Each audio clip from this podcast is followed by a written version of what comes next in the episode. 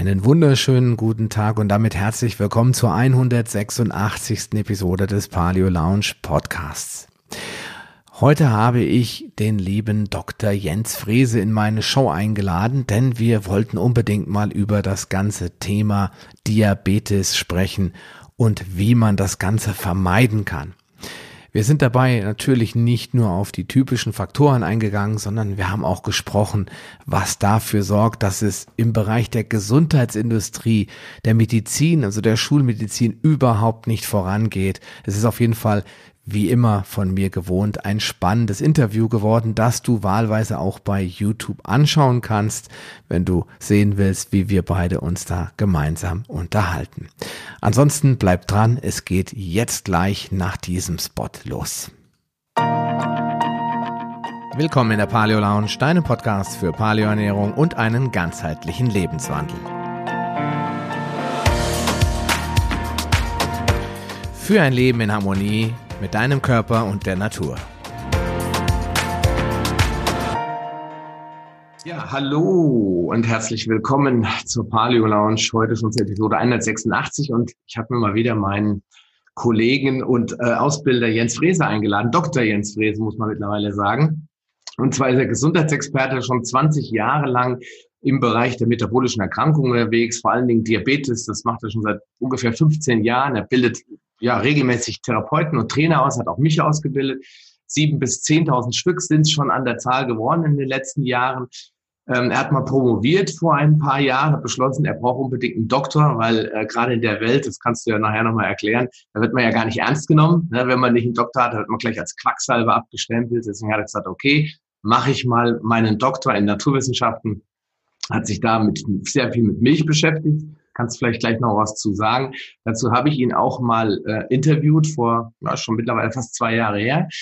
Und äh, ja, und heute haben wir gesagt, weil das Thema Naturheilkunde, Diabetes, metabolische Erkrankungen so ein Riesenthema ist, mittlerweile mit fast neun Millionen Diabeteserkrankungen in Deutschland, haben wir gesagt, okay, wir machen mal einen Podcast und auch hier so ein Zoom-Video für die YouTube-Freunde, wo wir über das Thema Diabetes sprechen. Und Jens, ich gebe das Wort an dich. Vielleicht hast du noch was zu ergänzen.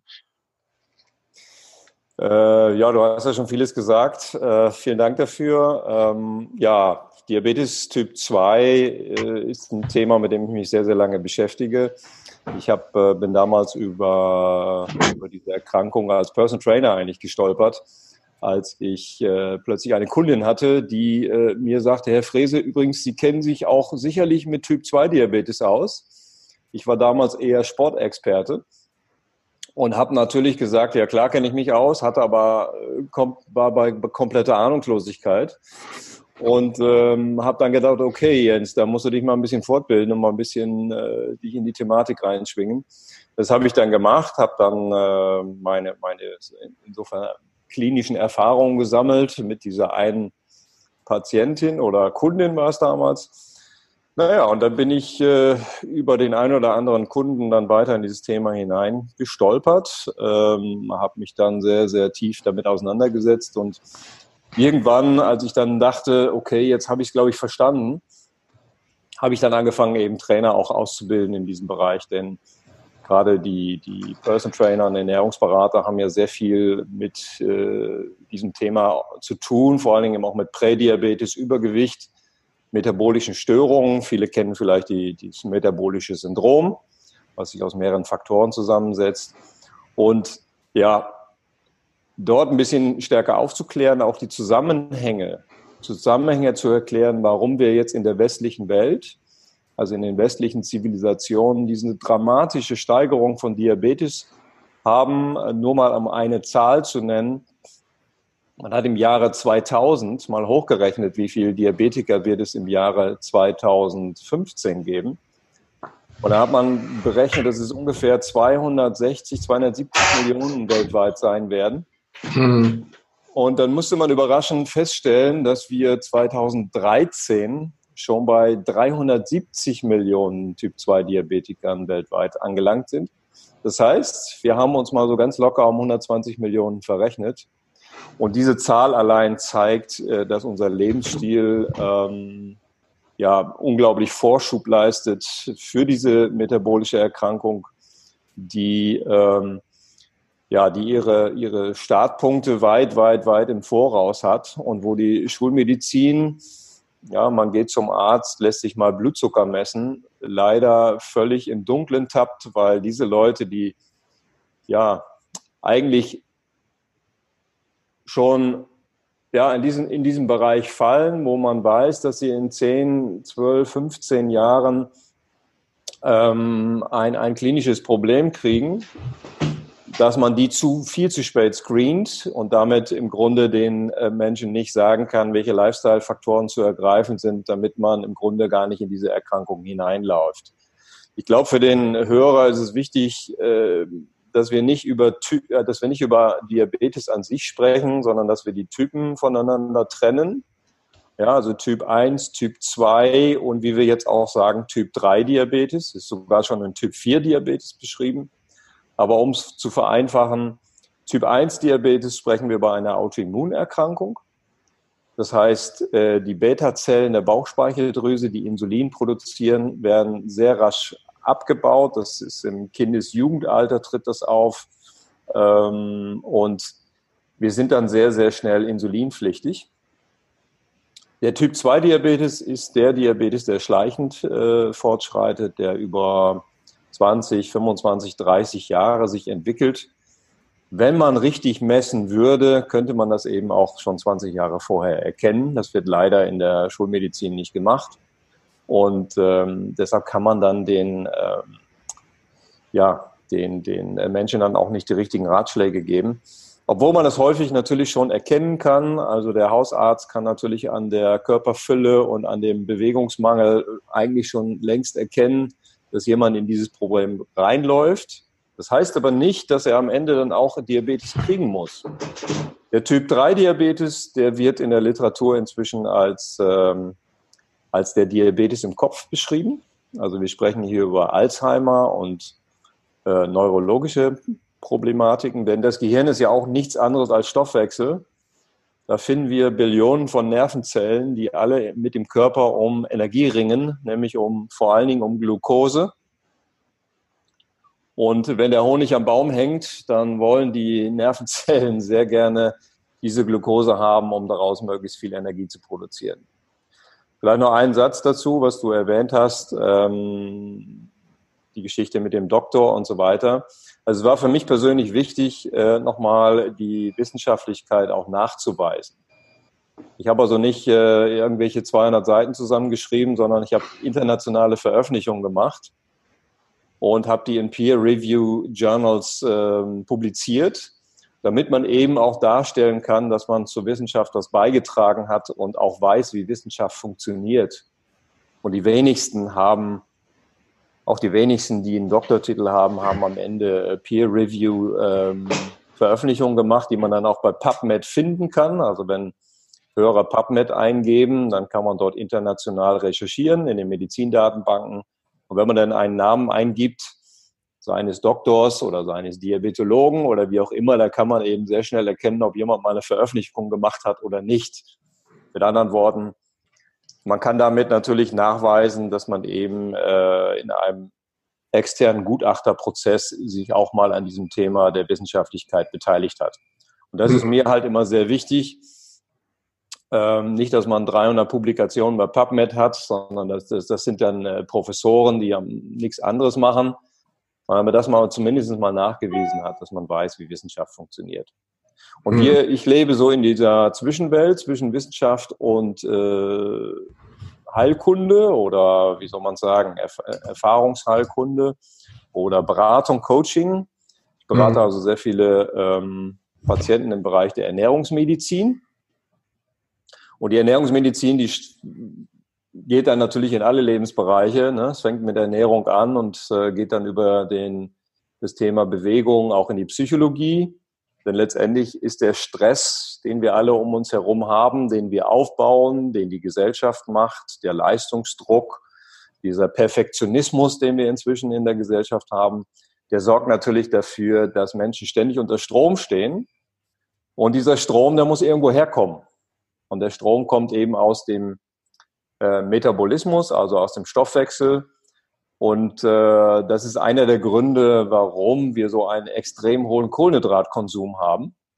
Und ich glaube, dann sind wir schon bei dem Thema, was du auch äh, ansprichst. Genau, richtig. Ähm, Im Prinzip ähm, beschäftigt mich äh, das Thema Diabetes eigentlich schon seit ich 2016 bei dir in der Ausbildung war, weil mein Schwiegervater Diabetes hat. Äh, er selbst bezeichnet das als einfache Form, weil er noch kein äh, Insulin spritzen muss. Das heißt, er ist quasi noch nicht insulinpflichtig.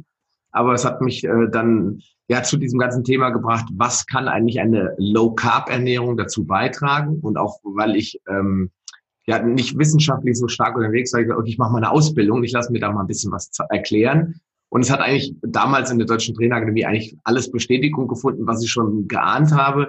Nur wenn man das den Leuten heute erzählt, kriegt man ganz oft äh, so typische Mythen. Ich habe damals mal eine Podcast-Folge gemacht, die nannte sich Fünf Mythen über Kohlenhydrate. Und da war eine, ein Mythos, und den höre ich immer wieder, man muss Kohlenhydrate essen. Ja, man kann, die sind lebenswichtig. Ich habe aber, wenn ich google, habe ich noch nie was von essentiellen Kohlenhydraten gehört. Ich meine, wie kann das sein, dass heute in so einer modernen Zeit die Leute glauben, dass sie Brot essen müssen, damit sie sterben? Das ist, hm. ist mir nicht kein nachvollziehen. Ja, wie siehst okay, du ich glaube, da muss, ich glaube, das große Problem ist, dass eben äh, schwarz-weiß gemalt wird. Es wird alles in einen Topf geworfen. Da muss man erstmal anfangen zu differenzieren, so wie wir das im Kurs auch machen. Kohlenhydrate sind ja nicht gleich Kohlenhydrate. Wenn jemand sich pflanzlich ernährt oder pflanzenbasiert ernährt, ob sie jetzt Veganer, Vegetarier, wie auch immer heißen, also ich sage mal pflanzenbasiert, dann isst er natürlich Unmengen an Kohlenhydraten.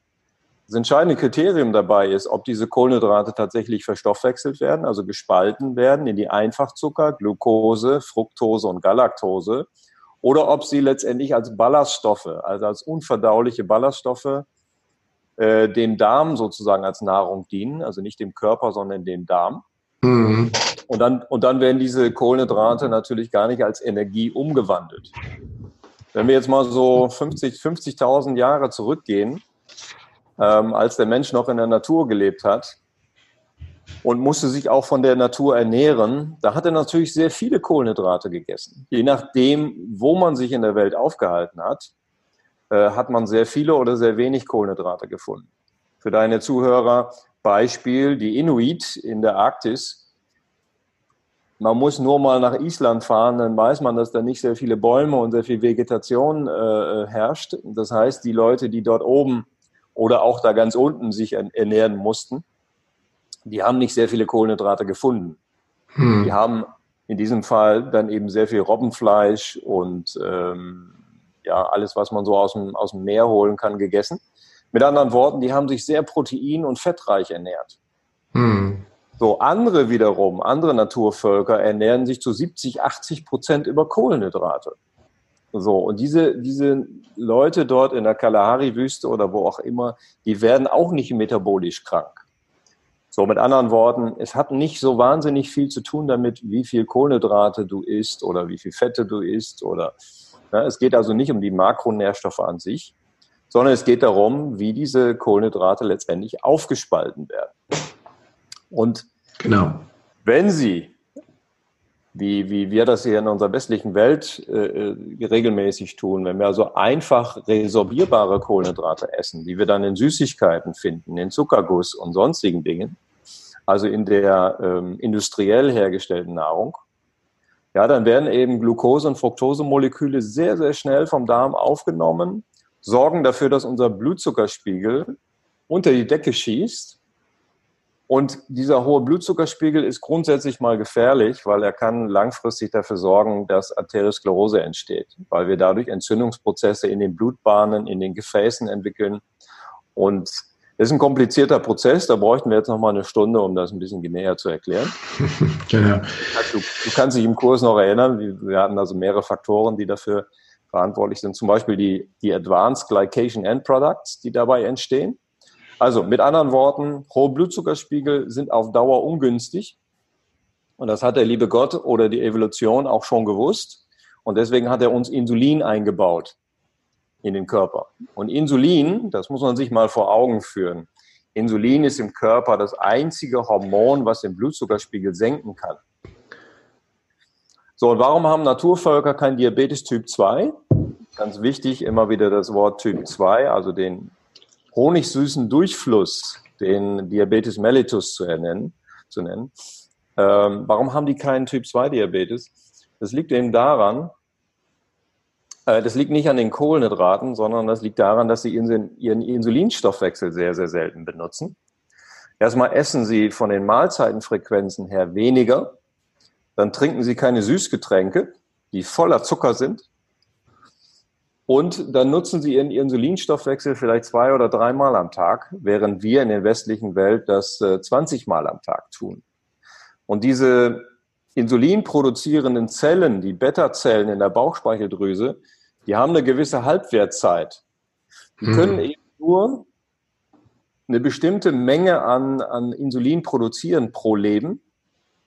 Und wenn man als westlich äh, lebender Mensch mit 45, 48 oder Anfang 50 einen Typ-2-Diabetes entwickelt, und das ist eine wichtige Information, dann hat man im Grunde die, die, das Organ, was Insulin produziert, so stark erschöpft in den letzten 20 bis 30 Jahren, ja, dass die Zellen einfach aufhören, dieses sehr, sehr wichtige Insulinhormon äh, zu produzieren.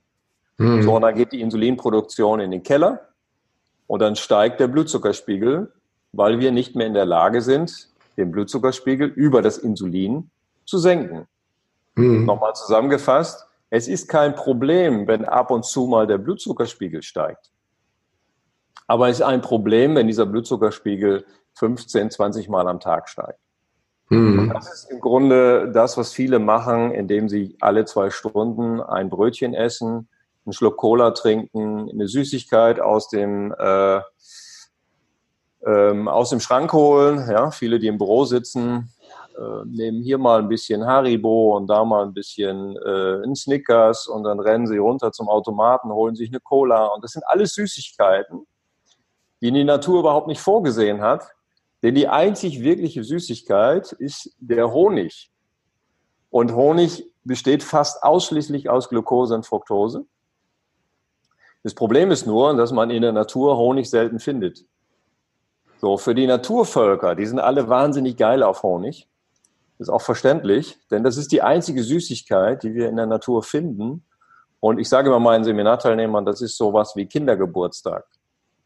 Als ich vor 40 Jahren Kindergeburtstag gefeiert habe, da war das ein oder zweimal im Jahr, wo man dann diese Mengen an Süßigkeiten essen durfte. Heute ist das Standard. Heute essen wir das morgens zum Frühstück mit einer fetten Müsli-Schale, wo wir noch ein bisschen Honig reingeben und dann geben wir noch ein bisschen in, äh, Milch drauf. Ja, Milch ist sehr insulinotrop, also steigert den äh, Insulinstoffwechsel dramatisch. Ja, dann haben wir sozusagen die Katastrophe in der Müslischale. Damit beginnt dann der Tag. Der äh, Blutzuckerspiegel geht unter die Decke. Wir werden hochenergetisch erstmal, werden dann müde und dann werden wir nervös. Und anderthalb Stunden später sind wir wieder ja, in einen Zustand, wo unser Blutzuckerspiegel an die Grenzen kommt. Wir werden zittrig, wir werden äh, nervös, wir werden, manche sind schweißgebadet. Und was brauchen die dann? Sie brauchen Zucker. Und dieser Zustand ist so ähnlich wie bei einem, ich will es jetzt nicht übertreiben, aber so ähnlich wie bei einem Alkoholiker. Wenn ich den, dem Zuckerjunkie sage, okay, dann iss ein bisschen Zucker, damit du deine Symptome dämpfst, dann ist es so, als würde ich dem Alkoholiker sagen, okay, nimm einen kleinen Schnaps, dann hörst du auf zu zittern. Mhm. Ja, denn wir haben Zucker, also diese Mengen an, an Einfachzucker nicht als, als, als Suchtfaktor auf dem Schirm. Das ist das große Problem. Ja, Alkoholismus ist klar, das hat jeder verstanden, aber Zuckerholismus hat noch keiner verstanden. Mhm. Als Suchtfaktor. Wobei beide ja im Endeffekt äh, das gleiche Problem haben. Wenn, wenn die äh, Kohlenhydrat-Gurus, sag ich mal, die immer sagen, Kohlenhydrate seien notwendig, das Gehirn bräuchte das dringend, die äh, stützen sie immer auf eine Theorie, nämlich, dass wenn der Körper Zucker bekommt, er den so immer als erstes bevorzugt verarbeitet.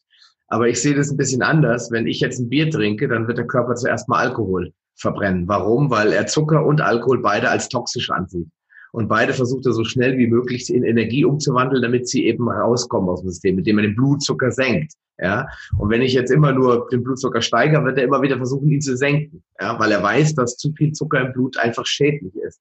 Jetzt ja. zu sagen, ich brauche aber Zucker, dann, weil das Gehirn das so gerne nimmt. Natürlich mag das Gehirn gerne Glucose, weil es schnell und einfach verfügbar ist. Das heißt aber nicht, dass es die beste Quelle ist, sondern es ist eher evolutorisch, weil es das eben so selten gab in dieser Rohform. Nur heute sind wir halt in dieses, von dieser Rohform überschwemmt. Ja, ich war jetzt äh, in Hannover auf einer Messe und war im Restaurant. Ich war völlig deprimiert, ja, weil im Restaurant gibt es eigentlich nur Glucose. Ja, ich kriege ich krieg Kartoffeln, ich krieg Brotbeilagen, ich kriege ja. Salate mit Joghurt-Dressing, wo noch Zucker reingemacht wird. Anscheinend glauben die Wirte, äh, sei jetzt mal Gastwirte, man müsste unbedingt äh, Kohlenhydrate äh, verkaufen, damit die Leute zufrieden sind. Ja. Die Leute werden satt. Genau, die werden ja nicht satt. Ja, stimmt. Ja, weil äh, das ist das, der nächste Mythos. Ne? Kohlenhydrate machen ja satt. Aber das Gegenteil tun sie eigentlich, weil in dem Moment, wo ich den Blutzucker gesenkt habe, habe ich wieder ein Hungerloch und lande wieder da, wo ich vorher war. Ich habe wieder Hunger. Ich sage zu den Leuten immer, isst doch mal äh, eine, äh, eine Scheibe Speck und dann guck mal, wie lange das anhält und dann isst mal eine Scheibe Brot und dann guck mal, wie lange das anhält. Aber das ist den Leuten dann zu blöd. Es ist halt zum Standard geworden. Ne? Und die, ähm, die führenden Fachgesellschaften, wie zum Beispiel die Deutsche Gesellschaft für Ernährung, die empfehlen es ja auch noch explizit. Die sagen ja auch noch, wir sollen 50 bis 60, Kohlenhydrate, 60 Prozent Kohlenhydrate essen in einer Welt, wo wir uns nicht mehr bewegen. Ja, das muss man sich vor Augen führen. Mhm. Diese Ernährungsempfehlungen für die Volksgesundheit, die stammen aus einer Zeit nach dem Weltkrieg, als wir also mhm. noch sehr, sehr viel körperlich gearbeitet haben. In den 60er Jahren, als der Kühlschrank eingeführt wurde und die Menschen so langsam richtig sesshaft wurden, das heißt, sie mhm. konnten Nahrung konservieren und wir konnten uns rund um die Uhr versorgen. Mhm. Ja, seither hat die Bequemlichkeit extrem zugenommen. Äh, mit der, die Spitze des Eisbergs ist für mich das E-Bike, ähm, wo du praktisch keine Kalorien mehr verbrennst. Ähm, natürlich mit dem Vorteil, dass du ein bisschen was von draußen siehst. Aber die Leute verlieren einfach ihre Fitness. Und wenn man, das, da ich auch viele Leistungssportler betreue, wenn man eben Radfahrer ist, wenn man Triathlet ist oder wir haben ähm, den, den Race Across America Champion, den ich auch in meinem äh, Online-Kongress dabei hatte. Das sind Leute, die können sich natürlich Riesenmengen an Zucker leisten, weil dieser Zucker einfach in der Muskulatur während der Belastung einfach weggebrannt wird. Hm. Und ähm, das darf man aber nicht verwechseln. Ja? Der Otto Normalverbraucher, der zehn Stunden sitzt, der also morgens zur Arbeit fährt, eine halbe Stunde, der sich acht Stunden dort hinsetzt hm. und dann am Ende nach Hause fährt, sich an den Küchentisch setzt und danach direkt wieder aufs Sofa, der, der hat überhaupt keinen Kohlenhydratbedarf eigentlich. Hm. Und ähm, da haben wir das, warte, ich muss mal eben hier was wegmachen. Da haben wir äh, das große Missverständnis. Denn, wie du auch schon gesagt hast, selbst in Fachbüchern steht, das Gehirn braucht Zucker. Das ist einfach fachlich falsch. Äh, sehr einfach widerlegbar. Und all diese, diese Fachbücher müssen umgeschrieben werden. Weil mhm. das Gehirn eigentlich wahnsinnig flexibel ist. Das Gehirn besteht zum größten Teil aus Fett und kann Fette natürlich nicht direkt verwenden, sondern muss Kette um, äh, Fette umwandeln in Ketone. Deswegen ist inzwischen auch der ketogene Stoffwechsel oder die ketogene Ernährung so, so beliebt geworden oder kriegt immer mehr Anhänge, Anhänger. Das macht ja auch alles total viel Sinn, weil wir damit natürlich Glucose sparen und, und Zucker einsparen. Denn Fett verbraucht kein Insulin. Hm. So, das heißt, mit einem erhöhten Fettkonsum und mit einem erhöhten äh, Bewegungsradius sparen wir Insulin und verlängern damit natürlich die Zeitspanne, in der wir keinen Typ-2-Diabetes bekommen. Genau. So, und das ist das Geheimnis. Wir müssen aufhören, eindimensional zu denken. Äh, wir müssen anfangen, den Menschen als etwas zu verstehen, was letztendlich alle Faktoren berücksichtigt, nämlich Bewegung, das Stressmanagement, dann ähm, die Makronährstoffzusammensetzung, aber auch die Mikro- und Spurenelemente, Mineralstoffe etc., die wichtig sind. Denn wenn mhm. ein Körper Mineralstoffmangel hat, dann wird er nach mehr Nahrung suchen. Und da wir in unserer Welt, wie du es gerade am Restaurant ähm, schön aufgezeigt hast, praktisch nur noch Zucker findet, ähm, ja, steigt eben der Zuckerkonsum extrem an. Der Zuckerkonsum ist im Übrigen erst seit 1850 äh, stark angestiegen. Vorher haben die Menschen in unserer Welt noch gar nicht so viel Zucker gegessen. Schlichtweg, weil es nicht verfügbar war. Wir haben erst 1850 angefangen, über Raffinationsprozesse in der Industrie aus Zuckerrüben, vor allen Dingen hier in Europa aus Zuckerrüben, in Australien und äh, USA mehr aus Zuckerrohr, äh, diesen, diesen typischen weißen Haushaltszucker zu gewinnen. Und der, der, der weiße Haushaltszucker, ein Disaccharid, besteht aus Glucose und Fructose. Und die Glucose, die dient letztendlich unserem Stoffwechsel als Energieträger. Und die Fructose, wie wir heute wissen, die wurde ja bis 2012 noch ähm, Diabetikern explizit empfohlen. Ich kann mich noch erinnern an die Schilder in den Bäckereien für Diabetiker geeignet. Und für Diabetiker geeignet äh, bedeutete, da war Zuckerguss drauf, der hauptsächlich aus Fructose bestand. Und dann haben wir plötzlich gesehen, auch äh, wissenschaftlich eigentlich schon längst publiziert, das ist schon äh, 2005 äh, publiziert worden von zum Beispiel Herrn Lustig aus den USA, dass diese Fructose Fett macht. Hm. Ja, das heißt, wenn man sehr schnell zunehmen will und Körperfülle äh, aufbauen möchte, dann muss man als allererstes Softdrinks den ganzen Tag ähm, konsumieren. Denn in diesen Cola und wie sie alle heißen, sind unglaublich viele Fructosemoleküle drin, die dann direkt in Fett umgewandelt werden. Genau. Das ist ja das, das große Problem, ähm, dass die Leute, also scheinbar selbst die Fachgesellschaften entweder nicht wollen oder ganz, oder ich sag mal per Definition den Stoffwechsel von Fructose, Glucose und Kohlenhydraten, also auch Stärke gar nicht verstanden haben. Ja, weil ich, heute darf ich ja guten Gewissens, wenn ich ethisch, moralisch einigermaßen sauber aufgestellt bin, darf ich als Diabetologe einem äh, Diabetiker, Typ 2 Diabetiker, in keinster Weise überhaupt noch Stärke empfehlen.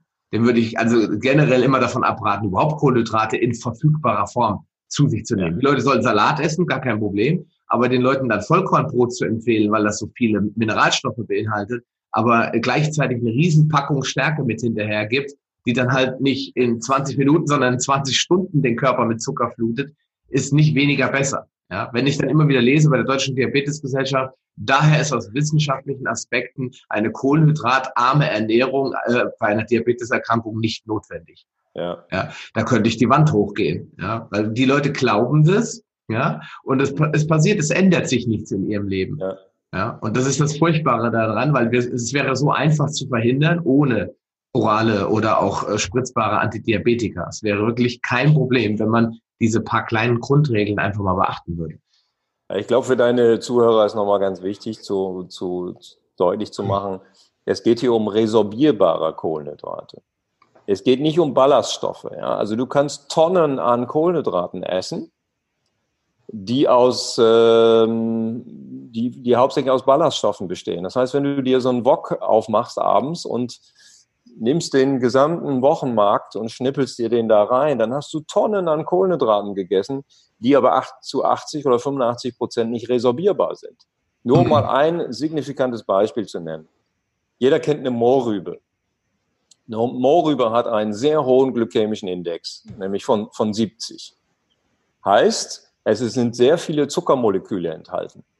Aber wenn du diese Mohrrübe dünstest oder du so, sogar roh isst, dann kannst du diese Zuckermoleküle überhaupt nicht resorbieren im Darm. Das heißt, die Moorrübe besteht letztendlich nichts an, aus nichts anderes als Ballaststoffen, die äh, letztendlich ausgeschieden werden, ne, das Stuhlgewicht erhöhen und ähm, dafür sorgen, dass im Dickdarm Butyrate gebildet werden, die wiederum für die Darmgesundheit sehr, sehr hilfreich sind. Mhm. So. Das heißt, es geht hier nicht um Kohlenhydrate, sondern es geht um resorbierbare oder nicht resorbierbare Kohlenhydrate.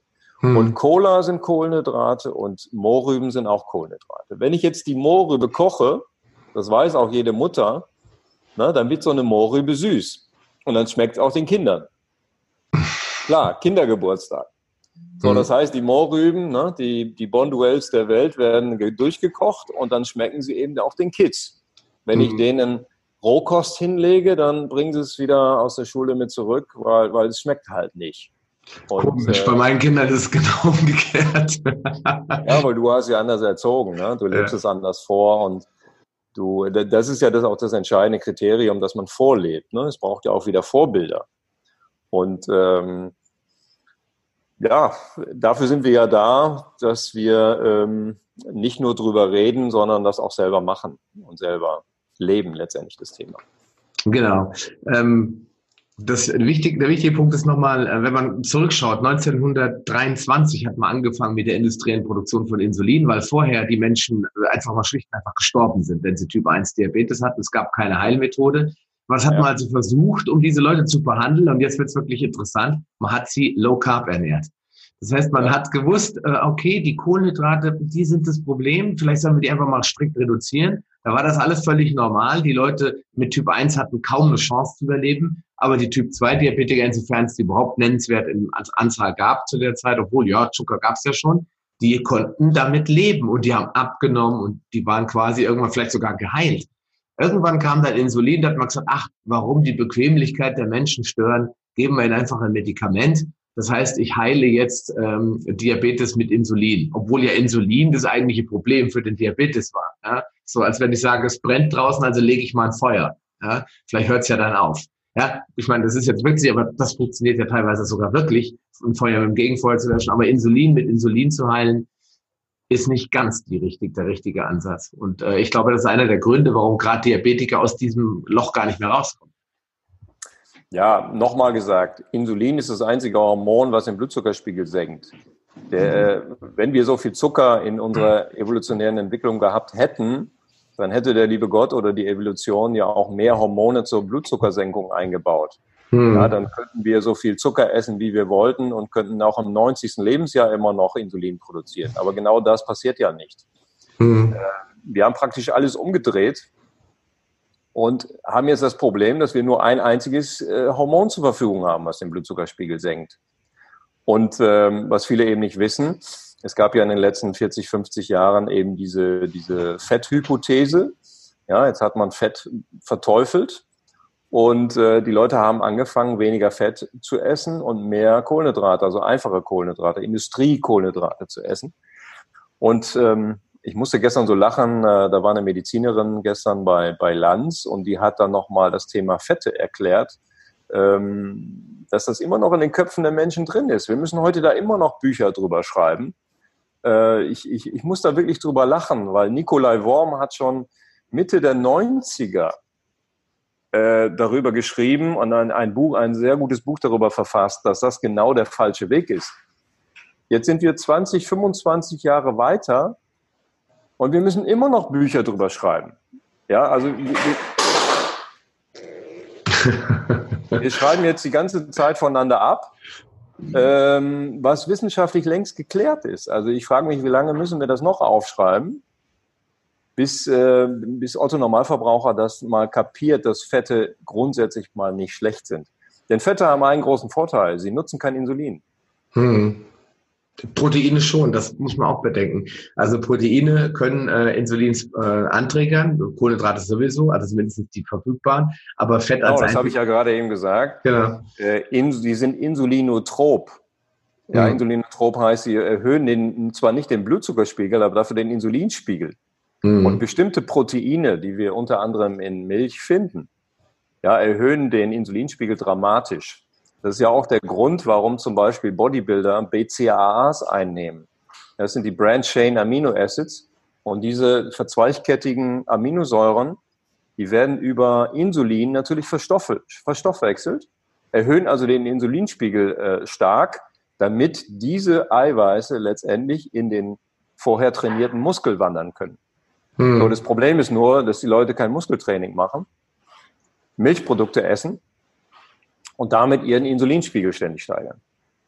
Ja, weil das ist äh, vielleicht nochmal ein wichtiger Punkt. Äh, Insulin ist ja ein Speicherhormon. Das heißt, es speichert nicht nur Zucker, sondern eben auch Insulin, ähm, Proteine. Und es ist auch stark anabol. Das erklärt das für Anabol, das weiß ja jeder, ist sowieso aufbauend. Ne? Und die äh, Bodybuilder, die wollen das ja. Bei denen wird die Energie irgendwo hingelenkt. Ja? Deswegen wird ja auch in der Landwirtschaft äh, Insulin gespritzt ähm, und, und auch Bodybuilder spritzen sich Insulin, was natürlich äh, jetzt nicht legal ist, hat mit, mit äh, Sport, mit legalem Sport nicht mehr viel zu tun. Aber hier geht es ja nur um Wachstum. Ja, und wenn man nicht trainiert, dann wachsen eben nicht die Muskeln, sondern dann werden andere Körpergewebe angeregt zu wachsen. Ja, mhm. dann bist du bei ganz, ganz, ganz vielen westlichen Zivilisationserkrankungen. Du bist bei Endometriose, bei PCOS, bei Frauen, Du bist bei ähm, möglicherweise bei Krebserkrankungen. Ja, wir wissen ja heute, dass äh, Krebs auch eine metabolische Störung ist oder ein, ein wie soll man sagen, ein, ähm, ein, ein, ein Stoffwechselthema ist. Auch das haben wir im Seminar besprochen. Ähm, Cancer as a Metabolic Disease, ja, der Stoffwechsel der Krebszelle nutzt einen anderen Weg als die gesunde Zelle. So, das heißt, all diese Zivilisationserkrankungen, die beim metabolischen Syndrom beginnen und die bei Krebs aufhören, haben letztendlich mit Insulin zu tun. Hm. Der Grund, warum man bei Naturvölkern so wenig Krebs findet, vielleicht fast gen Null die Statistik äh, ausschlägt, ist unter anderem mit diesem Insulin zu erklären. Ja, wir nutzen unseren Insulinstoffwechsel einfach viel, viel, viel zu häufig. Mhm. Ähm, das ist, äh, glaube ich, nochmal ein wichtiger Punkt, wenn wir äh, gucken, was so in den letzten 70, man muss sagen 1923 war die industrielle Produktion und 2003, also fast 100 Jahre muss man sagen, was in den letzten Jahren passiert ist, äh, hat sich eigentlich so richtig mit der mit der An, mit dem Anwachsen von Diabeteserkrankungen erst angefangen so in den ich würde mal sagen 70er, ne? vielleicht 80er, als dann Milch hinzukam und immer mehr verindustrialisiert wurde. Das heißt, ja. die Nahrung wurde irgendwann immer mehr in den Supermarkt verpackt. Als du ein Kind warst und auch ich, äh, da gab es einen Metzger im Dorf, der hatte jedes Jahr, jede Woche seine zwei Schweine geschlachtet oder eins vielleicht nur und jeder kannte den Bäcker und der ist rumgefahren mit so einem Auto und hat die Leute beliefert. Heute findest du ja in jeder Ecke, ja, selbst in einem Kaff mit 3000 Einwohnern hast du vier Bäcker ja, weil die Leute ja nicht mehr laufen. Es ist ja zu anstrengend, ja. ja. Und äh, da hat sich ja schon da viel getan. Meine Oma, meine Opa, die haben doch wirklich, klar haben die auch Klöße gegessen und Kartoffeln, aber die waren den ganzen Tag im Garten und haben immer gearbeitet. Aber sowas wie abgepackte Schokoriegel, das, das war eher die Seltenheit. Also es ist auch ein Teil der industriellen Produktion, ein großer Grund oder ein großer Auslöser dafür, dass immer mehr Leute ja zu diesen Snacks greifen und permanent eigentlich im, im Zuckerstoffwechsel sind, ja und es auch gar nicht mehr gewöhnt sind, dass sie ohne Zucker. Ja, ich, kann, ich, kann, mich also noch an meine Kindheit erinnern, als, äh, als ich mit der Milchkanne noch äh, Rohmilch äh, besorgen musste beim äh, Landwirt um die Ecke. Ähm, da, da haben wir natürlich auch ein bisschen Milch getrunken und auch ein bisschen Milch, äh, Käse und so weiter konsumiert. Aber natürlich nicht in diesen rauen Mengen, in denen wir das heute tun.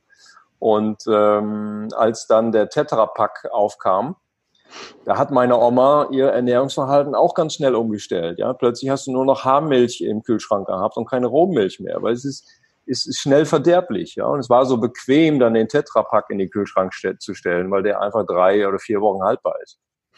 Und ja, ich kann mich also noch an diese Schalen erinnern, wo also diese Rohmilch drin war. Da hatte sie so eine Haube oben drüber ja, so eine Plastikhaube und dann hat sich so der, der Rahmen da abgesetzt und unten war die Molke und dann wurde bei uns in Ostfriesland dann Tee, die Teezeremonie damit durchgeführt. Ja, dann kam also diese Schüssel auf den Tisch und dann hat man für den Tee abends dann diesen Rahmen abgeschöpft und hat damit die Blume auf dem Tee gemacht.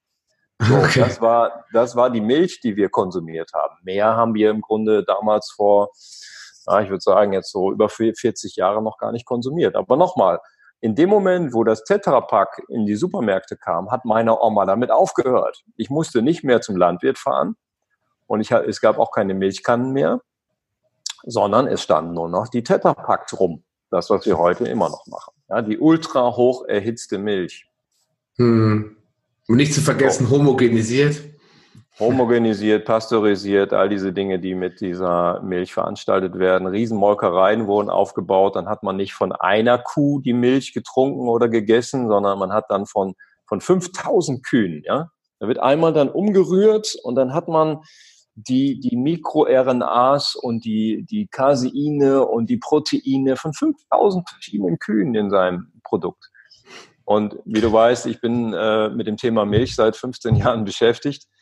Ähm, habe dazu auch einen äh, vierstündigen Online-Kurs gemacht. Ich sehe dieses Grundnahrungsmittel, wie wir sagen, hochkritisch. Und bezogen auf dein Thema äh, nochmal gesagt, es ist eben nicht nur der Zucker, der, der, der Insulin steigert, sondern eben auch zum Beispiel die Milch und vor allen Dingen alle Milchprodukte, insbesondere Käse, die sehr, wie du sagst, anabol sind, also die an, bestimmte anabole Aminosäuren enthalten denn klar, Anabolika kennen die Leute aus dem Sport.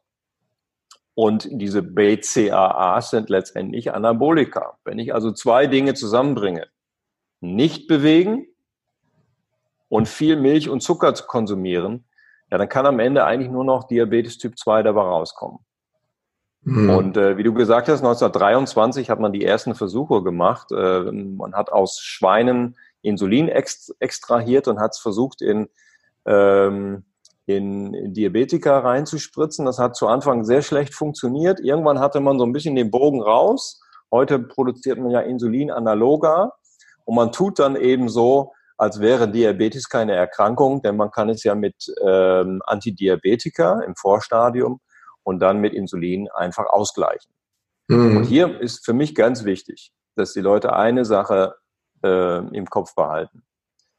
Niemand kann den Insulinspiegel besser regulieren als deine Bauchspeicheldrüse. So, das bedeutet, wir sollten diese Bauchspeicheldrüse in Ruhe lassen. Wir sollten sie ab und zu mal erholen lassen, genauso wie wir das mit unserer Muskulatur, mit unserem Gehirn und so weiter auch machen die Bauchspeicheldrüse braucht eine Auszeit. Mhm. Und deshalb sind auch diese neumodischen Verfahren wie intermittierendes Fasten, wie zwei, drei Tage Fasten, die sind natürlich sehr, sehr erfolgreich. Warum? Weil sie den Insulinspiegel eben unglaublich tief halten. Und da ist der, der Schlüssel zu den ganzen westlichen Zivilisationserkrankungen zu sehen. Also, äh, wenn wir ganz vorne anfangen, ist es erstmal gut, natürlich äh, in den Insulinspiegel überhaupt das gar nicht hochgehen zu lassen. Ja, das heißt, wir hatten gesagt, Insulin, äh, also Kohlenhydrate zum Beispiel, äh, die jetzt schnell verfügbar sind, Stärke zählt auch dazu. Ich habe meiner Tochter, meiner Tochter mal so ein Schälchen Zucker gemacht, da habe ich vorher im Internet geguckt, weil sie liebt weiße Brötchen. Die gibt es bei uns aber nur einmal in der Woche, wobei, wenn ich mir meine Kinder angucke, die könnten das öfter vertragen, das ist nicht das Problem.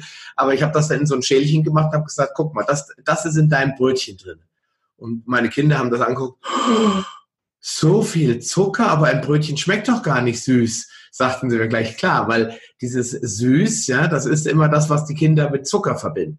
Und ich glaube, das ist das, was Erwachsene auch heute damit verbinden. Und sie essen eine Scheibe Vollkornbrot oder noch besser Pumpernickel und denken natürlich nicht an Zucker. Ja? Deswegen muss man den Leuten eigentlich sagen, kau da mal eine Weile drauf rum ja? und guck mal, was in deinem Mund passiert. Und das hat man früher eher nur gemacht. Ich weiß, ob du auch so, ich hatte früher immer so trockenes Brot. Ich sollte eigentlich den Enten füttern. Ich habe immer gern drauf rumgekaut, weil es wurde irgendwann süß. Ja. Und wenn man den Leuten das wieder offenbart, dann glaube ich, wird Ihnen auch wieder klar, dass das, was da drin ist, eigentlich nichts anderes ist als Zucker, nur eben in vielen langen Ketten aneinandergereiht. Ja, deswegen je mehr, das hat ja der Dr. Johannes Koy in seinem Buch auch geschrieben, je mehr Zucker oder Glukosemoleküle aneinanderhängen, desto weniger süß. Deswegen ist die reine Glucose natürlich am süßesten oder die reine Fructose. Ja. Ja. Und wenn, wenn, man, wenn man da anfängt, ich denke, Schritt eins ist ganz klar Low Carb oder ich würde sogar sagen Right Carb. Ja? Also lieber die, Nicola Worm nennt das Flexicarb, also die richtigen Kohlenhydrate auswählen, die eben nicht den Insulinspiegel steigern und Finger weg von anderen Triggern. Es gibt ja noch ein paar andere Trigger. Du hast gesagt Milch, ein weiterer Trigger ist zum Beispiel Maltodextrin. Maltodextrin ist äh, ganz oft in natürlichen Produkten drin. Den Leuten wird es verkauft als gut und gesund, hat aber einen glykämischen Index, ich glaube, von 110. Ja, ja, treibt enorm den Blutzuckerspiegel nach oben und dementsprechend regt das Insulin an. Ja, ja. Ja, darf ich mal einhaken. Äh, Maltodextrin wird ja sehr viel im Sport benutzt als äh, sogenannte Sporternährung. Ja. Ähm, was natürlich für den Sportler, den Triathleten jetzt auch nicht das Riesenproblem ist, während der Belastung.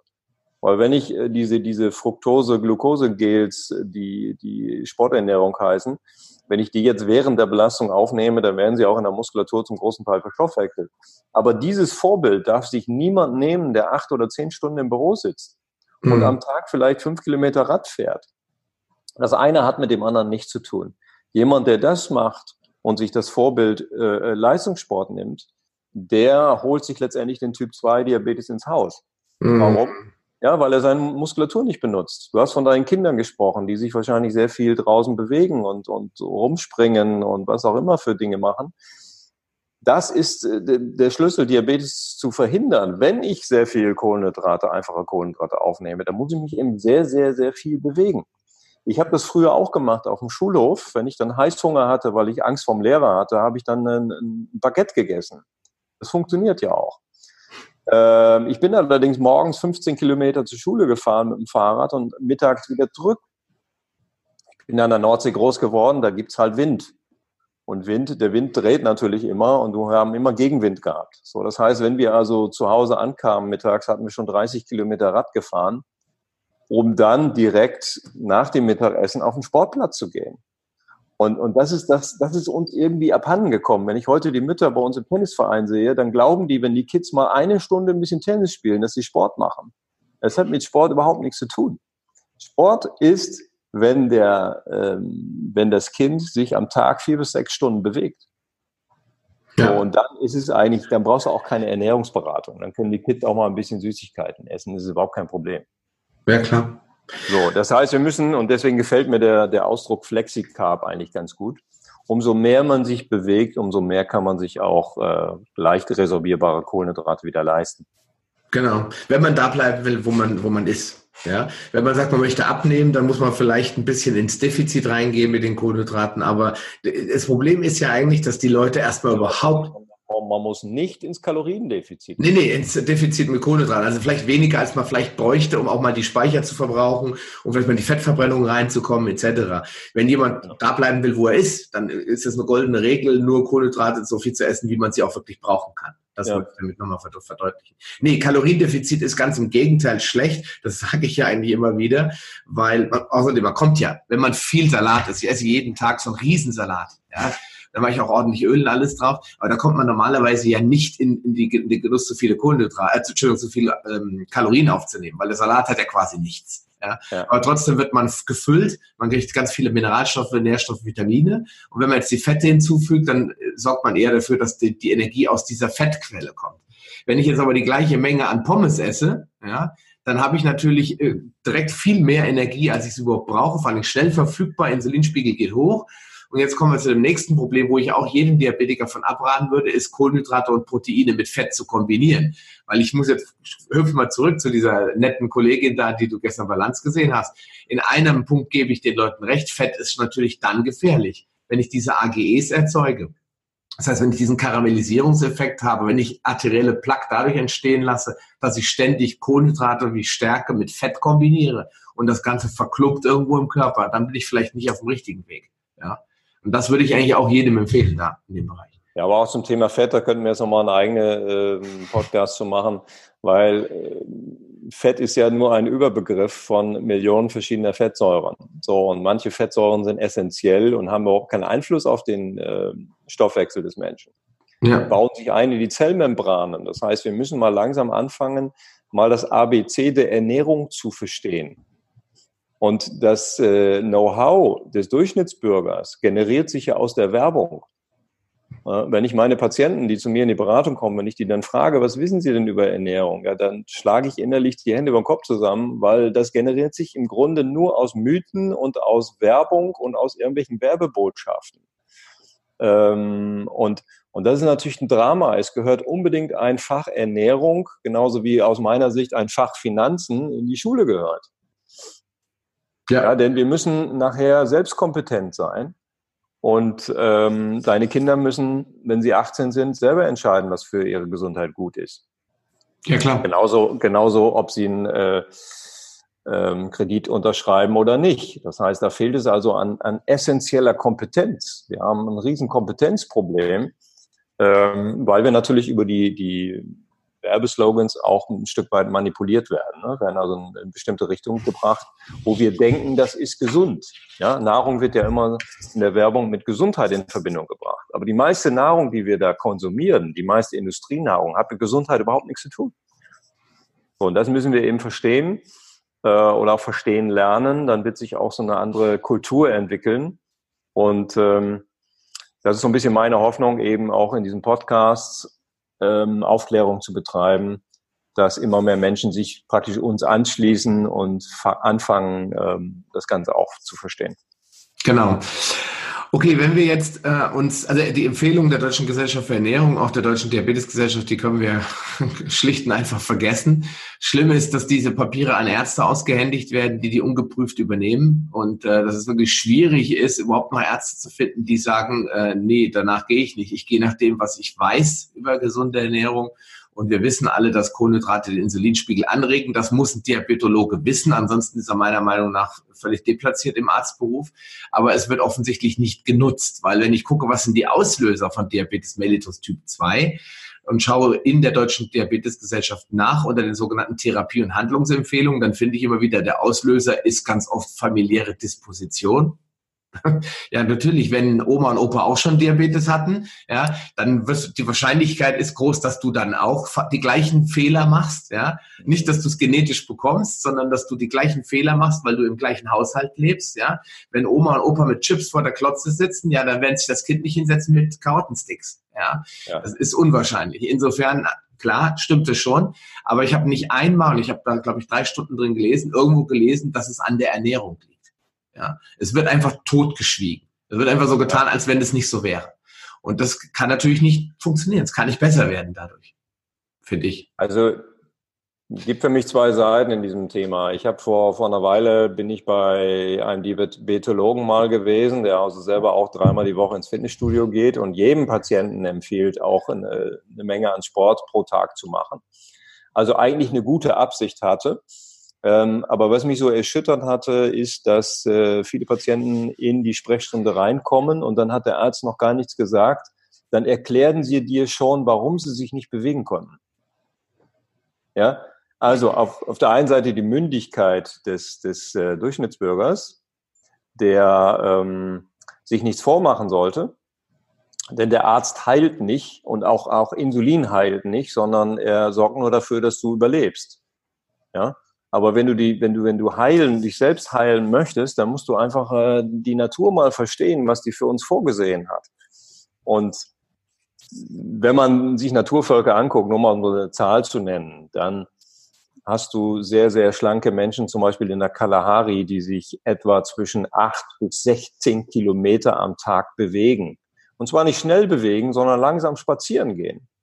Ja, das, was wir eigentlich auch äh, täglich tun sollten, nämlich äh, vielleicht die Füße zu nehmen, um zur Arbeit zu kommen oder ein Fahrrad zu nehmen. Ähm, also einmal, wie gesagt, der Appell, ähm, die Gesundheit wieder selber in die Hand zu nehmen. Auf der anderen Seite, ähm, aber auch die Politik muss auch einiges ändern. Denn es kann ja nicht sein, dass wir ein Gesundheitswesen entwickeln, wo Krankheit belohnt wird. Das ist ja eigentlich ein Drama, wenn man das mal vom Grundsatz her überlegt. Ja, Krankenkassen bekommen mehr Geld aus dem Gesundheitsfonds zugewiesen, wenn sie mehr Diabetiker haben, wenn sie mehr Autoimmunerkrankte haben. Und das heißt, eine Krankenkasse ist ja überhaupt nicht daran interessiert, Gesundheit zu produzieren. Und ähm, das, stimmt ja schon vom Grundsatz her nicht. Also hier müssen wir mal äh, vielleicht einen, einen Paradigmenwechsel einleiten. Äh, und das, das können wir natürlich nicht. Sascha, du kannst es nicht, ich kann es auch nicht, ich kann es ja nur in meiner Beratung. Ähm, aber auch politisch muss sich da was dramatisch ändern. Genauso wie wir diese Umweltdiskussion gerade haben. Das ist ja auch alles total sinnvoll. Der Druck muss da erhöht werden, ähm, dass, dass sich da e, etwas ändert. Also wir haben es ja nicht verbessert im Laufe der letzten Legislaturperioden, sondern wir haben es immer weiter verschlechtert. Ja? Immer mehr Verantwortung von den Menschen weg immer mehr äh, Bezahlsysteme in die Gesundheitskassen, damit wir im Grunde Krankheit verwalten und nicht Gesundheit produzieren. So. Und umso lange das in den Köpfen der Leute ist, dass äh, die Gesundheit letztendlich am Insulin hängt und dass man selber nichts machen kann, ja, das ist eine genetische Disposition, wie du gerade gesagt hast. Ja, das hatten, hatten die Eltern auch schon und die Großeltern. Das, da muss es genetisch sein. Ja, es gibt eine genetische Komponente, ja, die wir aber alle, alle Menschen haben die in sich drin. Ähm, denn es ist in der Frühzeit oder in der äh, Steinzeit eben auch ein großer Vorteil gewesen, wenn man Fett akkumulieren konnte. Wenn man also in der Lage war, im Spätsommer unglaublich viel Obst zu essen, um dann Fett aufzubauen, damit ich eben einen strengen Winter durch, durchleben kann und von diesen Fettreserven sozusagen zehren kann. Das ist ja auch der Grund, warum wir heute solche Themen wie intermittierendes Fasten oder Fastenperioden oder Zuckerfasten. Aber wir müssen ja heute alles erfinden, um sozusagen die Natur wieder zu, zu imitieren. Und äh, das sollte man vielleicht als Hörer auch verstehen. Ne? Wir haben Jahreszeiten und die Jahreszeiten geben eben andere Nahrungsmittel her. Und ähm, ja, so haben wir eben manchmal auch Zucker gegessen. Ja? Wir haben sehr hohe Obstmengen gegessen, aber wir haben nicht zwölf Monate am Stück und Smoothies gemacht. Also dann auch noch äh, Obst ausgepresst, um es hoch konzentriert morgens zum Frühstück aufzunehmen und zu glauben, das wäre gesund. Ja, du kannst, wenn du jeden Morgen dir einen fetten Smoothie machst, kannst du sehr schnell Diabetes bekommen. Oder zumindest kannst du fett werden. Mhm. Dr. Lastik hat das ja in den USA nachgewiesen, dass da, wo die Kinder am ärmsten sind, also die puerto-ricanische Bevölkerung, sich viele Orangensaft reingezogen haben, dass die dann alle ganz schnell diabetisch, prädiabetisch wurden. Ne? Von, ja, von Orangensaft, wo man denkt, oh, ist doch gesund. Ja, ja, ja genau. Und das ist ja sehr einfach aufzulösen. Ähm, das Problem ist, dass es über Medikamente nicht funktioniert. Ja, über Medikamente kann man das Ganze rauszögern. Man kann diesen Prozess äh, zum Teil ähm, über mehrere Jahre rauszögern und dann am Ende landet man aber in der Insulinpflicht, wie du das vorhin auch erwähnt hast. Und nochmal, Insulin, wenn ich insulinpflichtig werde, dann ist es natürlich gut, dass wir Insulin äh, heute herstellen können. Wir können den Menschen Insulin geben. Aber 1923, du hast es die Jahreszahl erwähnt, da war in dem Moment, wo du das, die Insulinproduktion verloren hast, warst du letztendlich totgeweiht. Ja? Klar. Insulin verlieren bedeutet das Leben verlieren. Ja.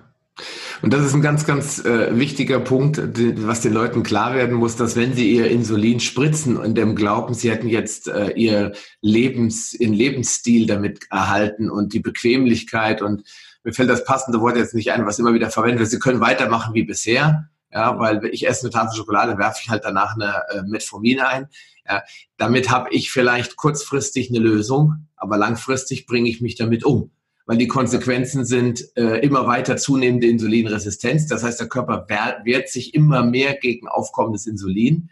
Das äh, verlagert das Fett im ganzen Körper. Nicht umsonst äh, sind viele Diabetiker äh, fettleibig. Irgendwann lande ich in der Muskelatrophie. Der Körper fängt an, Muskel abzubauen. Die haben dann, äh, äh wie sagt der äh, Florian Sauer, mal Winkeärmchen, ja, und kriegen ja. dünne Beine, sehen also eigentlich aus als äh, genau Gegenteil von dem, was sie eigentlich sein sollten, nämlich kräftig.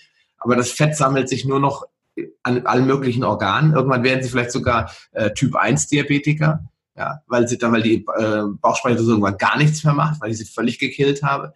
Die Konsequenzen ja. sind Typ 3 Diabetes. Es geht ja immer weiter. Das metabolische Syndrom ist ja nur eine von den Zwischenstationen. Ne?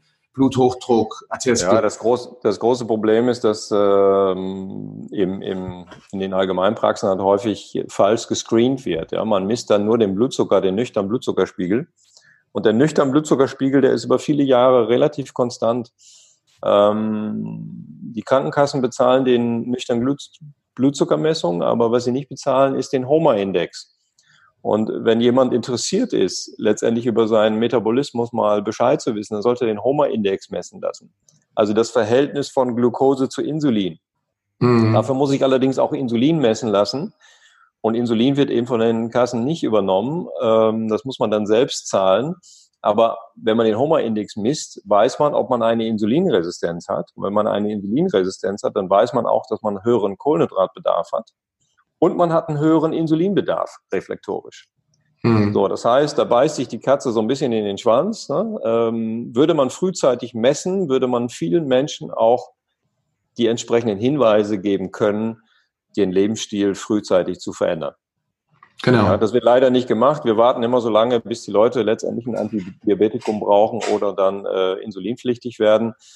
Und dann tut man so, ähm, als wäre man dann gesund. Nee, man ist chronisch krank. Mhm. Und das kann jeder verhindern. Also es gibt, glaube ich, keine chronische Erkrankung, die man so leicht verhindern kann wie Typ 2 Diabetes.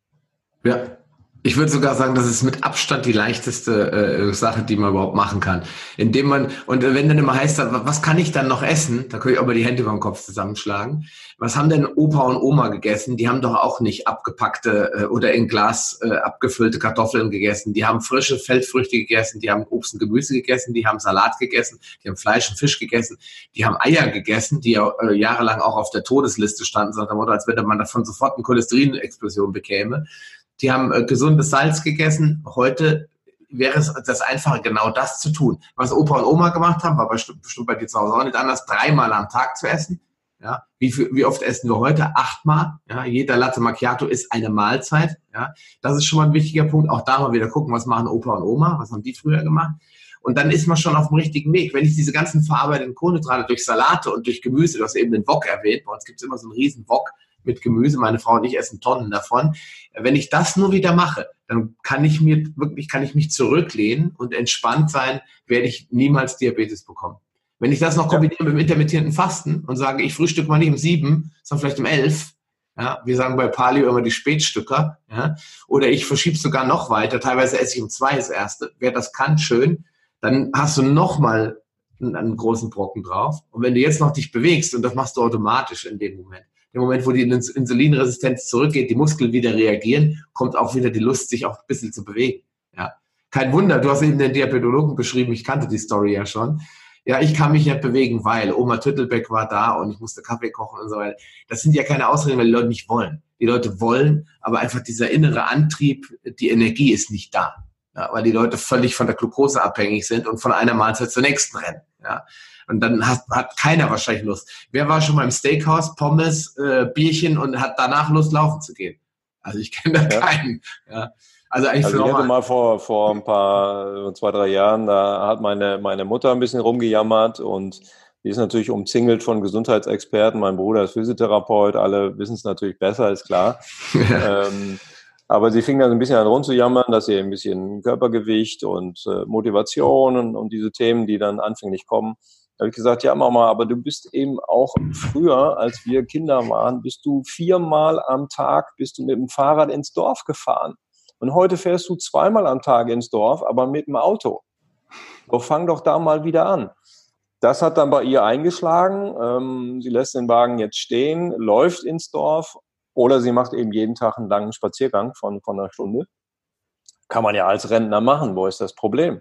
Ich habe ihr dann noch gesagt, wann sie es machen soll, also zu welcher Tageszeit. Und ähm, dass es für, für Wetter im Grunde nur schlechte Kleidung gibt. Ja, denn bei uns an der Nordsee ist das Wetter häufig sehr rau, sehr schlecht, viel mhm. Wind, viel Regen. Ja gut, aber dafür gibt's Kleidung. Ja? Da gibt's äh, tolle Firmen, die tolle Kleidung produzieren und dann kann man trotzdem rausgehen. Das heißt, wir müssen sagen, und das ist nochmal ganz wichtig, glaube ich, für deine Hörer, Bewegung ist essentiell das heißt lebensnotwendig, um Stoffwechsel gesund zu bleiben. Wenn wir nicht die richtige Menge an Bewegung jeden Tag in uns ein, äh, ja, also abspulen, dann werden wir über die Jahre, natürlich nicht sofort, nicht gleich morgen, aber über die Jahre werden wir einfach stoffwechselkrank. Genau. Und das ist auch äh, eigentlich diese die Folge heißt ja Diabetes lässt sich auch vermeiden. Eigentlich könnte man auch sagen, damit lässt sich der Diabetes auch ganz einfach wieder rückgängig machen. Weil wenn derjenige, der, derjenige, der jetzt Diabetes äh, noch gar nicht hat, aber vielleicht diese prädiabetischen Symptome spürt, ne? bei Männern oft dieser äh, auffällige Bauch, die Mü Tagesmüdigkeit, vor allen Dingen nach kohlenhydratreichen Mahlzeiten, Heißhungerattacken etc., der sollte sich vielleicht seinen HOMA-Index mal messen lassen. Und wenn er dann da äh, Insulinresistenz an, indiziert bekommt, sagt, es sieht gut danach aus, als könnte es das sein, dann wird der genauso erfolgreich den Diabetes verhindern können wie äh, die Oma oder auch jetzt mittlerweile sind sie, werden sie immer jünger, ja, 40-Jährige, der jetzt schon Diabetes-Diagnose hat und jetzt sagt, okay, ich probiere das mal. Wichtig ist da eigentlich nur zu wissen, man sollte immer mit dem Arzt sprechen, weil man muss sich da ein, einstellen lassen. Du hast da mal so ein Beispiel gebracht und das war es ein Personal Trainer, der mir das mal erzählt hat, da brach ihm dann einer zusammen äh, nach so einem Jogginglauf. der war so ambitioniert. Der Blutzucker ist natürlich in den Keller gegangen, weil logisch, Insulin äh, wird abgebaut, der Körper geht richtig runter und der hatte vorher ordentlich gespritzt und ist dann erstmal im Zuckerkeller gelandet. Und das kann natürlich auch lebensgefährlich werden für einen Diabetiker. Deswegen sollte man dann absolut. Mit dem Arzt schon mal drüber reden, bevor man sagt, okay, ich mache jetzt hier Crosstraining. Ja, sollte man schon mal. Äh ja, das ist vielleicht ein guter Appell auch nochmal eben an, an deine Zuhörer. Also wenn man, wenn man tatsächlich es schafft und sagt, okay, ich will mein Leben jetzt mal ein bisschen umkrempeln, ich fange jetzt mal wirklich mit, mit Training, mit Sport, wie auch immer man es nennen will, an, ähm, dann müssen diejenigen, die schon insulinpflichtig sind, natürlich aufpassen. Ja, weil die können sich auch sehr schnell in den Keller trainieren. Ähm, Sie müssen dann zu Ihrem Arzt des Vertrauens gehen und die Insulindosis anpassen. Sie müssen Ihrem Diabetologen oder Hausarzt oder wem auch immer dann sagen, passen Sie auf, ich bin montags, mittwochs und freitags im Studio oder ich bin im, in der CrossFit Lounge oder wo auch immer und mache dort Muskeltraining. Das heißt, wir müssen die Insulindosis anpassen. Mhm. Spätestens, spätestens dann kann man auch erkennen, ob ein äh, betreuender Arzt letztendlich äh, ja, um, umfassende Ahnung von diesem Thema hat und weiß, was Sportbewegung, Muskulatur letztendlich für, einen, für, einen, für einen Einfluss auf den gesamten Stoffwechsel dann hat. Ja, entsprechend stellt er das neu ein. Und da muss man es in Abständen immer wieder kontrollieren. Und wenn, vielleicht auch dann nochmal wichtig, wenn es noch Bauchspeicheldrüsenzellen gibt, die Beta-Zellen in der Pankreas, die noch Insulin produzieren, ja, dann kann man es durchaus auch wieder rückführbar machen. Ja, über die entsprechenden Lifestyle-Maßnahmen, die wir genannt haben. Mhm. Und ähm, das heißt, man ist in der Form äh, selbstverantwortlich dafür, ob es letztendlich dann zum kompletten Ausbruch von Typ-2-Diabetes kommt oder nicht. Und umso früher man weiß, wo man steht, umso besser ist es natürlich. Von daher äh, HB1C messen, also der Langzeitzuckerwert, dann den HOMA-Index messen. Der Blutzucker äh, morgens hat eigentlich kein, keine Relevanz, weil der steigt erst, wenn man schon Diabetes hat. Ja, und ähm, ja, da kann man noch ein paar andere Sachen messen, wie zum Beispiel äh, die Blutfettwerte, weil die steigen eben auch stark an, wenn man insulinresistent wird. Ähm, und so kann man sich so ein bisschen metabolisch screenen ne? und das metabolische Syndrom mit, äh, mit Blutdruckveränderungen und so weiter verhindern. Ja, absolut vermeidbar, wenn man es möchte. Genau. Äh, wichtig auch nochmal, Training ist zwar ein Aspekt, die meisten fangen ja dank der vielen Quellen im Internet erstmal mit dem Fasten an. Ne? Ja. Selbst das einfachste Dinner-Canceling kann schon dafür, dazu führen, dass ich blutzuckermäßig äh, sehr, sehr schnell Effekte spüre. Ja, mein Lieblingsbuchautor Dr. Jason Fung hat ja in, US, äh, nicht in den USA, in Toronto die Klinik, wo er dieses Intensity oder Intensive Dietary Management Programm gemacht hat. Und der hat gesagt, aber das erste, was die Leute merken, ist, der Blutzucker geht dramatisch zurück, wenn sie nur mal eine Mahlzeit konsequent ausfallen lassen. Auch da ja. gilt, zum Arzt gehen, wenn man insulinpflichtig ist und ihm sagen, okay, ich esse jetzt nur noch dreimal oder zweimal am Tag, ähm, kann ich einfach eine Dosis weglassen oder wie auch immer. Und wie du schon gesagt hast, einen guten Arzt wird man daran erkennen, dass er da offen mit umgeht und sagt, Mensch, das finde ich aber gut, dass Sie Ihre Gesundheit in die Hand nehmen und einem das nicht ausreden wollen, wie das oft gemacht wird. Nein, Sie müssen unbedingt frühstücken, das ist lebensnotwendig. Ja, ja. all solche Sachen. Das ist, glaube ich, ein ganz, ganz wichtiger Punkt. Ähm, ja, ähm, im Prinzip kann man sagen, Diabetes ist eigentlich viel, viel harmloser, als er in der Öffentlichkeit dargestellt wird, ohne jetzt wirklich verharmlosen zu wollen, weil die Leute, die krank sind und die nicht wissen, was sie da tun können, äh, die sind natürlich extrem bedroht, weitere Folgeerkrankungen bis hin zu Amputationen zu erleiden. Also es ist diesbezüglich schon eine sehr gefährliche Krankheit. Aber wenn man sie mal verstanden hat, im Prinzip ist es eigentlich ganz simpel weil es kommt alles irgendwie von einer Sache. Deswegen finde ich es finde auch so schön zu sagen, man kann es wirklich aufs Insulin schieben und kann sagen, Insulin ist eigentlich das große Problem. Und wenn ich das in den Griff kriege, mit welchen Maßnahmen drumherum auch immer, dann habe ich eigentlich gute Chancen, mich davon wieder zu befreien, ne, auch langfristig. Bis zur, ich würde sagen, Reversion der oder äh, bis zum Rück, Rückumkehr der gesamten Krankheit. Ja, es kommt auch an, in welchem Stadium ich stecke. Ne? Also in dem Moment, wo ähm, ich noch nicht äh, medikamentenpflichtig, insulinpflichtig bin, kann ich im Grunde den, den Spieß nochmal komplett umdrehen.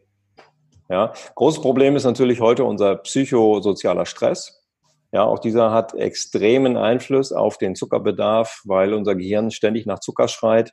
So, das heißt, auch da muss man natürlich ein Stück weit ansetzen, diesen Stress nicht äh, immens äh, in die Höhe schießen zu lassen, sich vielleicht auch mal beraten zu lassen, sich mal coachen zu lassen. Wie kann man Stressmanagement betreiben?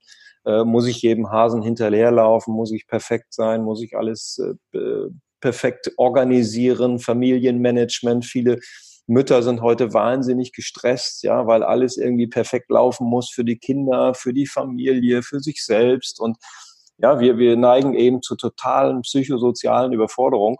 Auch da muss man ähm, mal ansetzen, dass man ein bisschen entspannter, gelassener wird, weil umso entspannter man wird, umso weniger Zuckerbedarf hat man auch.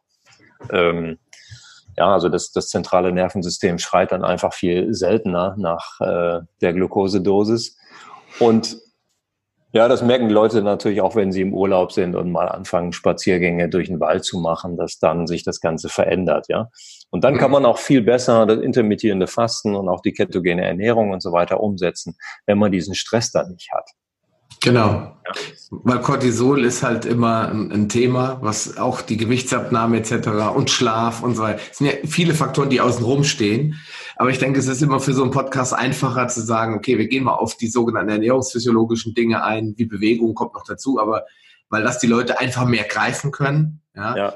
Dass irgendwo der Stress natürlich äh, ein großes Problem ist in der heutigen Welt und einer der, ich würde sagen, die dritte Säule, Schlaf, Essen, ja Bewegung und Stress, das sind nur die vier Faktoren. Wenn ich die nicht im, im Griff habe, dann wird es insgesamt schwer werden. Und du hast ja gerade schon gesagt, je mehr ich schon drinnen stecke im Diabetes-Sumpf, das heißt, je schlimmer schon die Effekte sind, vielleicht habe ich schon Probleme mit den Augen, vielleicht habe ich schon Neuropathien etc., desto länger wird es natürlich auch tendenziell dauern, bis ich da mich wieder rausgezogen habe. Nur wichtig ist das Bewusstsein, dass es geht und dass es nicht, äh, dass man sich nicht einreden lässt, du bist jetzt für immer krank und äh, Gott hab dich selig, auf deinem Grabstein ste steht stehen, du hast dich stets bemüht, sondern es ja. gibt Möglichkeiten, da auch wieder rauszukommen, egal was links und rechts der Straße steht. Ja, mein, meine letzte Aussage. Ähm, Körperzellen haben grundlegend eine ähm, Fähigkeit zur Regeneration. Ja? Und hm. vieles von dem, was jahrelang falsch gelaufen ist, ist regenerierbar. Ich will nicht sagen, dass man jeden äh, Typ-2-Diabetiker wieder auf normal bekommt, aber wenn man auf dem Weg ist, wenn man prädiabetisch ist und man ist noch nicht insulinpflichtig, hat man natürlich auch 100% Chance, sich wieder komplett zu regenerieren. Das muss man auch nicht von heute auf morgen machen.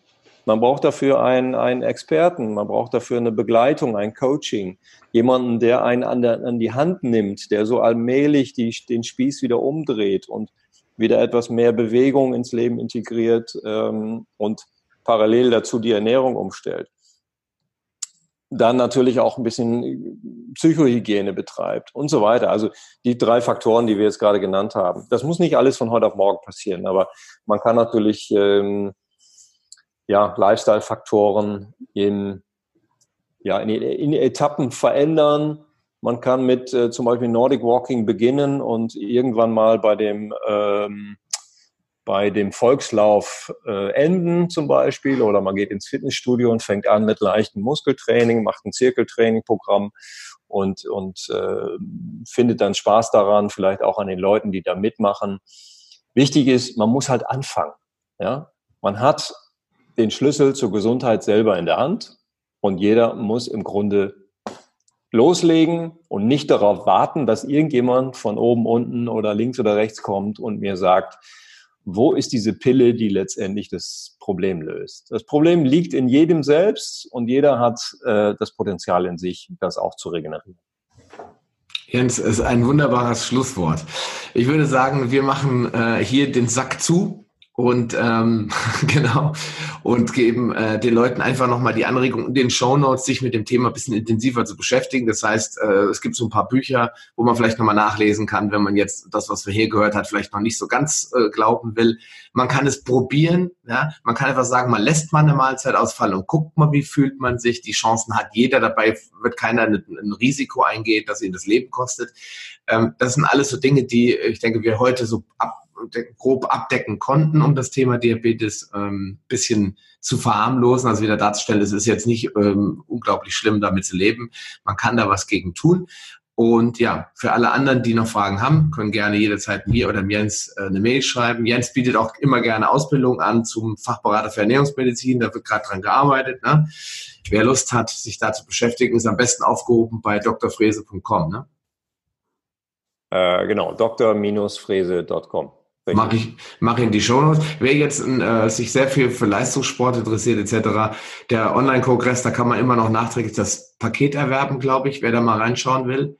Ähm, genau. Gibt es auch, werde ich auch nochmal verlinken. Und ansonsten würde ich sagen, ja, vielen Dank fürs Zuhören. Wir hören uns nächste Woche wieder. Lieber Jens, ich danke dir. Sascha, hat mir wie immer viel Spaß gemacht und jederzeit wieder. Alles klar, lieber Jens. Bis dann. Ciao. Ciao.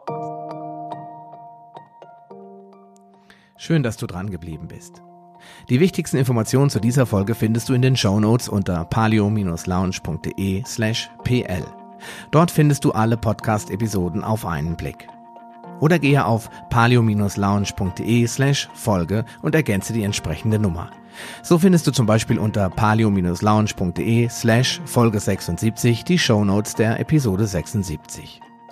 Wenn dir diese Folge gefallen hat und du etwas für dich mitnehmen konntest, dann würde ich mich über deine ehrliche Bewertung freuen.